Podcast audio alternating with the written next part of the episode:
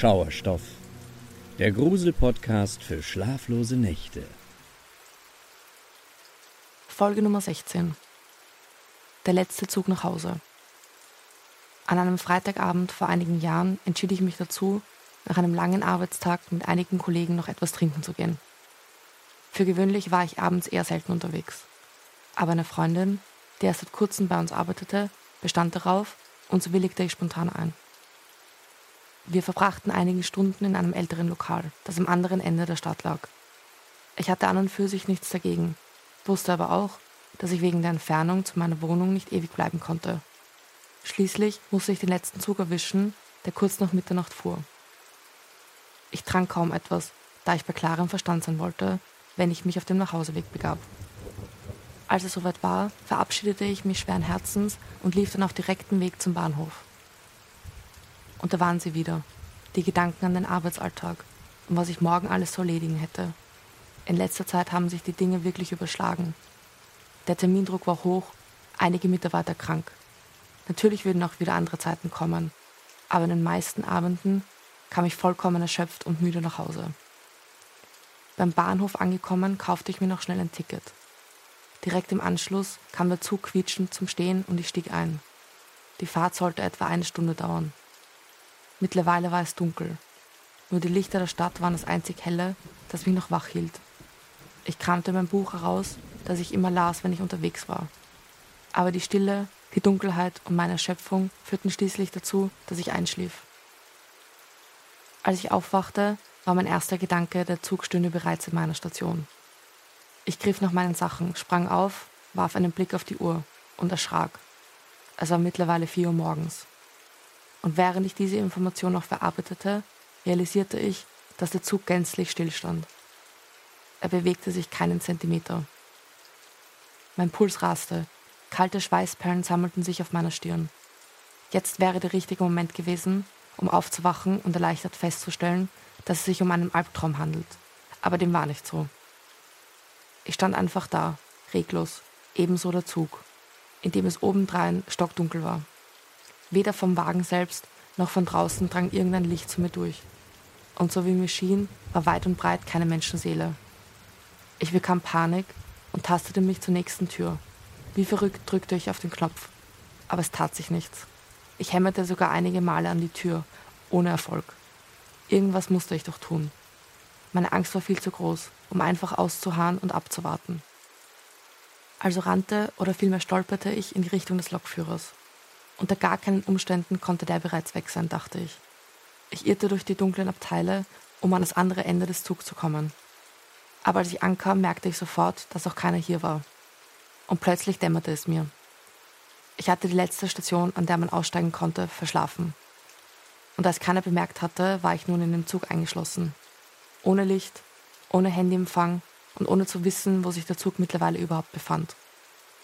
Mein Herz raste. Denn egal was nun passieren könnte, niemand würde mich hören oder mir helfen. Ich war scheinbar vollkommen alleine. Der ganze Zug war ein schwarzer Tunnel.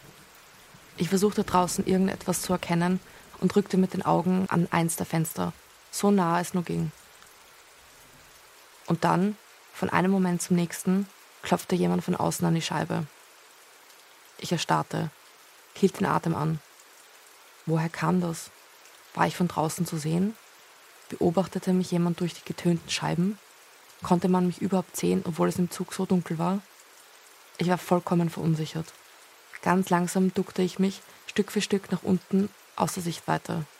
Der Zug war von innen abgeschlossen, aber ich wusste nicht, ob man sich von außen trotzdem noch Zutritt verschaffen konnte. Nur wer? Wer zur Hölle strich hier mitten im Nirgendwo über die Gleise oder durch eine Bahnhofshalle? Waren da Leute am Gleis oder vielleicht nur ein Tier? Die Unwissenheit ließ mich immer noch die Luft anhalten. Ich dachte darüber nach, mich unter dem Sitz zu verstecken, für den Fall, dass jemand reinkam. Aber ob das eine gute Idee war, wusste ich auch nicht. Es fiel mir schwer, einen vernünftigen Gedanken zu fassen. Ich war restlos übermüdet und mittlerweile völlig durchgefroren. Ich versuchte mich zu beruhigen und kaute mich schließlich auf einem der zwei Sitzer zusammen.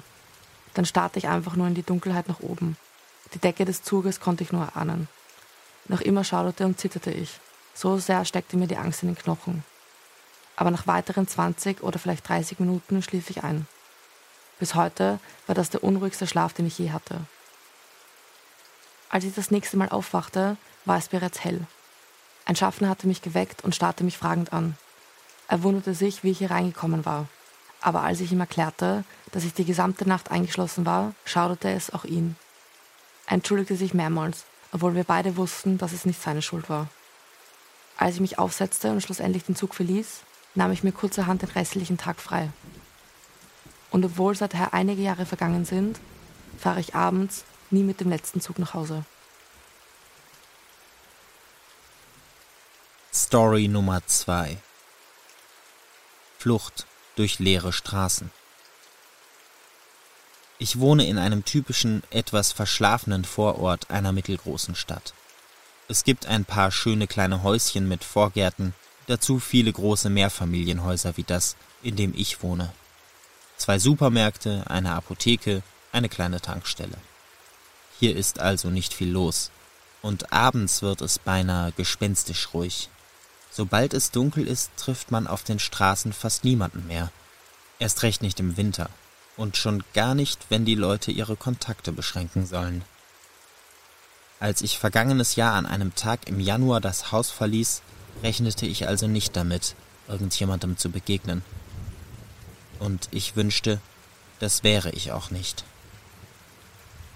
Es war gegen kurz nach halb zehn an jenem Abend. Ich hatte einen langen Arbeitstag hinter mir und wollte nur noch ein bisschen was trinken und dann auf der Couch vor dem Fernseher einschlafen. Also entschloss ich mich, nochmal schnell zur kleinen Tankstelle zu laufen, um mir ein, zwei Flaschen Bier zu holen. Die Tankstelle lag an der wenig befahrenen, naja, Hauptstraße unseres Vorortes. Von meiner Haustür waren es zu Fuß nicht viel mehr als zehn Minuten. Den Weg kannte ich im Schlaf.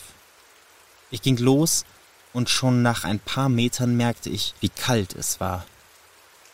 Tagsüber war es noch halbwegs angenehm gewesen, deswegen hatte ich Handschuhe und Mütze zu Hause gelassen. Ich vergrub die Hände in den Taschen und ging ein wenig schneller. Wie erwartet traf ich keine Menschenseele. Die Straßen waren wie leergefegt. Das einzige Geräusch, das ich hörte, war der Wind in den Bäumen. Es war an der letzten Kreuzung vor der Straße mit der Tankstelle, als mir etwas Ungewöhnliches auffiel. In einer der abzweigenden Straßen parkte ein großer schwarzer VW-Bus, den ich hier noch nie gesehen hatte. Die Lichter des Wagens waren an, und gerade als ich die Kreuzung überquerte, startete jemand den Motor. Ich sah zurück zu dem Wagen. Der fuhr jetzt in meine Richtung.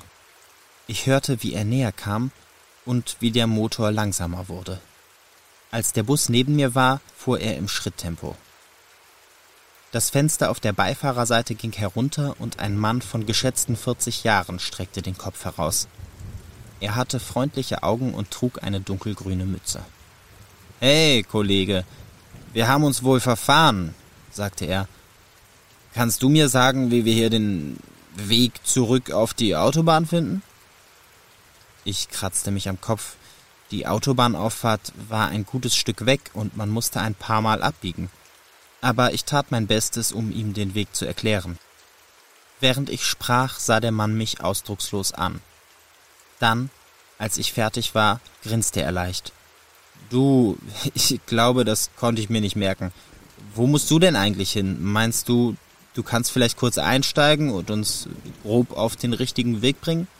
Das will ich ein Stück mitnehmen? Nee, ich muss nur zur Tankstelle hier um die Ecke, sagte ich und trat einen Schritt zurück. Den Vorschlag fand ich etwas merkwürdig. Und die macht auch gleich zu, ich muss mich also beeilen. Aber danke. Dann ging ich weiter und hörte noch, wie der Bus umdrehte und langsam wegfuhr. Ich rätselte noch ein bisschen über die Szene, aber als ich an der Tankstelle angekommen war, hatte ich sie wieder verdrängt. Ich kaufte mir zwei Flaschen Bier und noch eine Packung Chips dazu. Als ich den kleinen Tankstellenshop verließ, war ich in Gedanken schon wieder auf dem Sofa.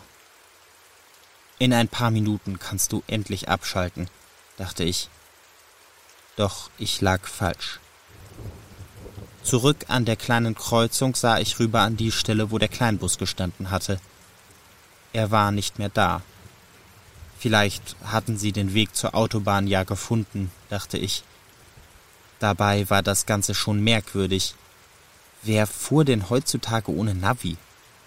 Und wenn sie nicht von hier waren, was machten sie dann um diese Uhrzeit hier in meiner Gegend, so weit weg von der Autobahn?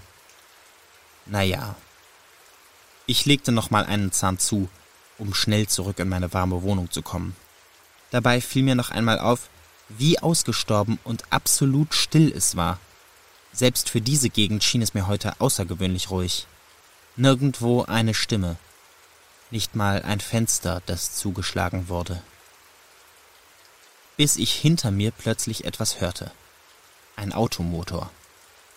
Ich warf einen Blick über die Schulter. Es war der VW-Bus.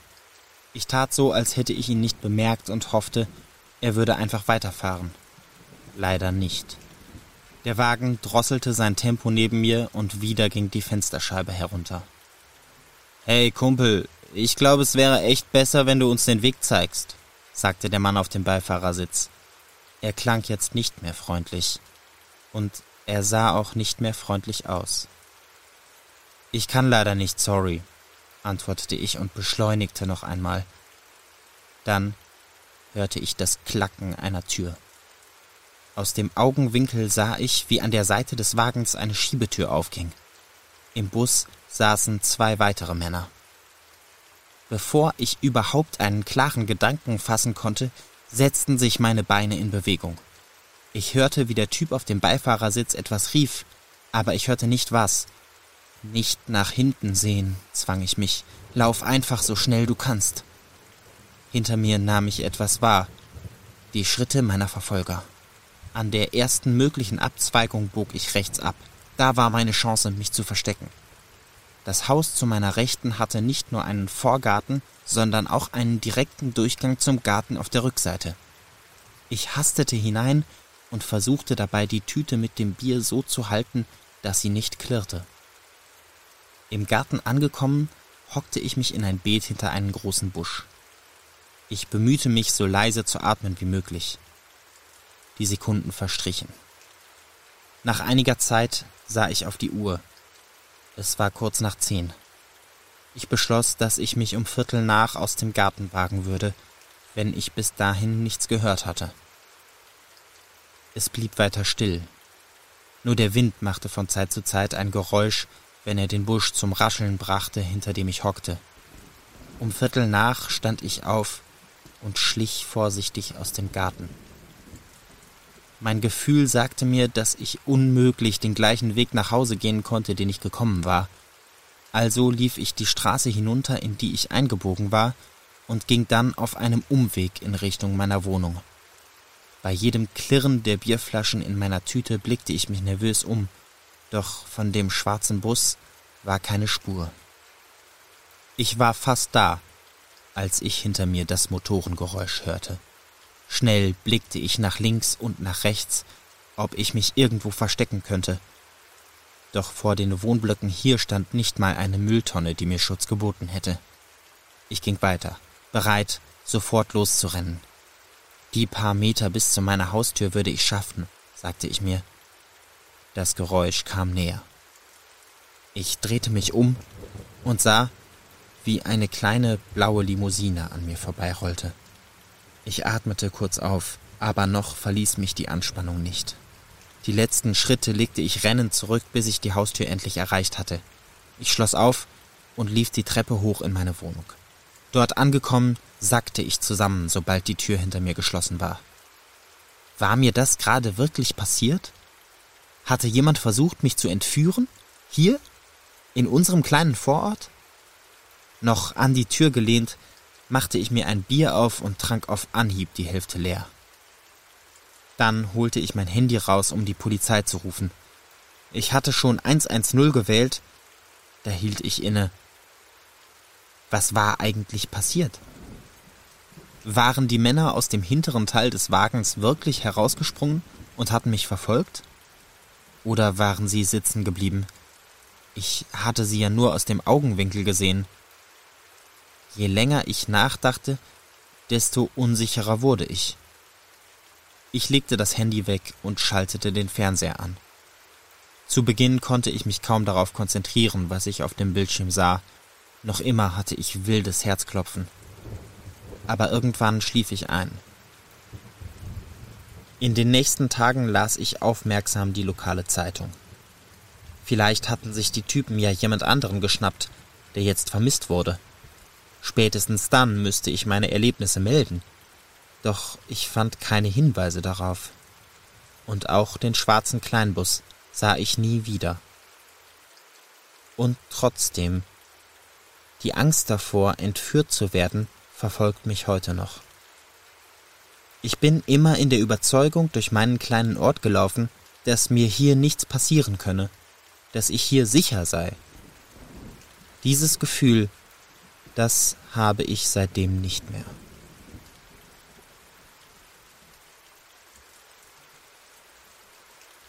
Story Nummer 3. Der unerklärliche Schrei. Meine Schwester trainiert seit einiger Zeit fast jeden Tag. Sie war nie sehr sportlich gewesen, aber es ärgerte sie, dass sie es auch nie wirklich versucht hatte. Und nachdem sie unterschiedliche Fitnessprogramme probiert hatte, fand sie Gefallen daran. Somit fand man sie seither jeden Tag früh morgens vor der Arbeit in einem Fitnessstudio bei ihr um die Ecke. Besonders gut erinnert sie sich an das eine Mal, an dem sie länger trainiert hatte als sonst. Sie hatte sich ein neues Programm zusammengestellt, in dem sie besonders ihren Rücken trainieren konnte. Das Training setzte ihr sehr zu, also nahm sie sich jeden Morgen etwas mehr Zeit. Als sie fertig war und das Gebäude verließ, war es immer noch dunkel. Es war mitten im Winter und die Sonne ging erst auf, wenn sie wieder zu Hause war. Somit spazierte sie Tag für Tag in der Dunkelheit zurück in ihre eigenen vier Wände. An jenem Tag kam mir dieses eine alte Haus in unserem Viertel etwas seltsam vor. Sie ging jeden Tag daran vorbei, aber heute fiel es ihr das erste Mal so richtig auf. Es musste bereits einige Jahrhunderte alt sein, da es vollkommen in sich zusammengefallen war und unbewohnbar aussah. Aber es hatte einen Briefkasten, der immer wieder befüllt und entleert wurde. Also musste es Menschen geben, die darin wohnten. Als meine Schwester daran vorbeispazierte, hörte sie ein leises Raunen. Eines, das den Anschein machte, von einem Menschen zu kommen, der sich nicht anders auszudrücken wusste. Meine Schwester wunderte sich zwar, ging zunächst aber einfach weiter. Es konnte sich auch um sonstige Geräusche handeln, auf die sie sich mehr einbildete, als es notwendig war. Aber nach einem kurzen Moment, in dem sie bereits fast an dem Haus vorbei war, rief ein hohes, durchdringendes Geräusch ihren Namen. Nur ein einziges Mal. Meine Schwester blieb vor lauter Schreck sofort stehen und drehte sich um. Aber sie sah niemanden. Sie konnte aus dem Schrei heraushören, dass es aus dem alten Haus kommen musste. Vor lauter Angst stand meine Schwester wie versteinert in aller Früh da und starrte auf das alte Gebäude. Aber es passierte nichts. Es sollte auch der letzte Schrei bleiben, den sie aus dieser Richtung hörte. Sicherheitshalber blieb sie einige Zeit stehen und fragte, wer denn nach ihr gerufen hätte. Aber es meldete sich niemand. Sie hatte keine Ahnung, wie jemand ihren Namen wissen konnte. Die Angst, die sie paralysiert hatte, nahm nach einigen Minuten langsam ab. Und als sie nach Dutzenden Nachfragen keine Antwort erhalten hatte, machte sie sich wieder auf den Weg nach Hause. Den restlichen Tag dachte sie noch einige Male darüber nach. Auch in den folgenden Wochen, immer wenn sie an dem Haus vorbeiging. Aber nie wieder sollte etwas Ähnliches auf dem Weg nach Hause passieren. Somit fragt sich meine Schwester immer noch, ob tatsächlich jemand nach ihr gerufen hatte oder sie sich alles nur eingebildet hat.